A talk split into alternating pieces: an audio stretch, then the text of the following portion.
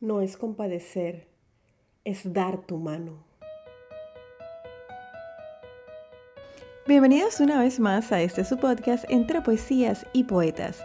Mi nombre es Priscila Gómez y estoy transmitiendo desde David Chiriquí, República de Panamá, un espacio para compartir poesía en español de todos los tiempos.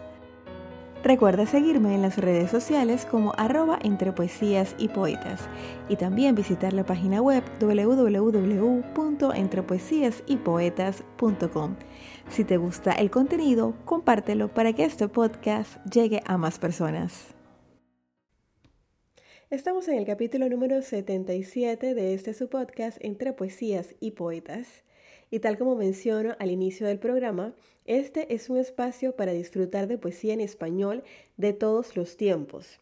Es por esto que este capítulo está dedicado a uno de esos nuevos talentos que dan a conocer sus pensamientos y sus sentimientos a través de la pluma.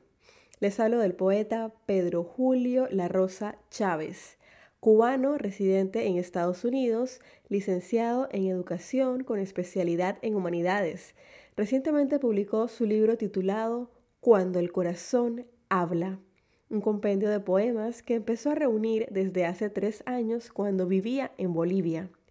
Aunque escribe desde pequeño, confiesa que lo que le llevó a formalizarse como poeta es ser un hombre romántico, ya que su inspiración y gran musa es el amor. Para todos ustedes, mi interpretación de su poema La conducta.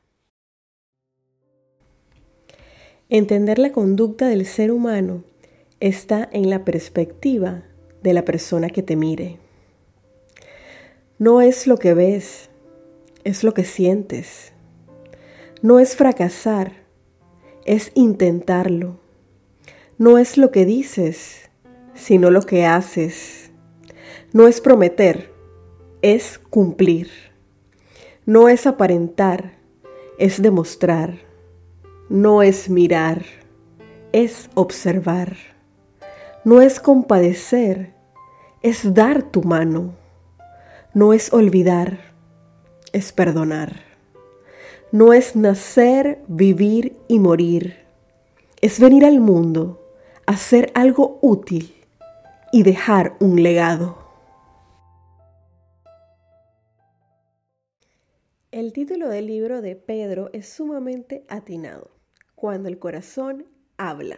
He tenido la oportunidad de leerlo y definitivamente se siente que sus versos expresan sentimiento puro.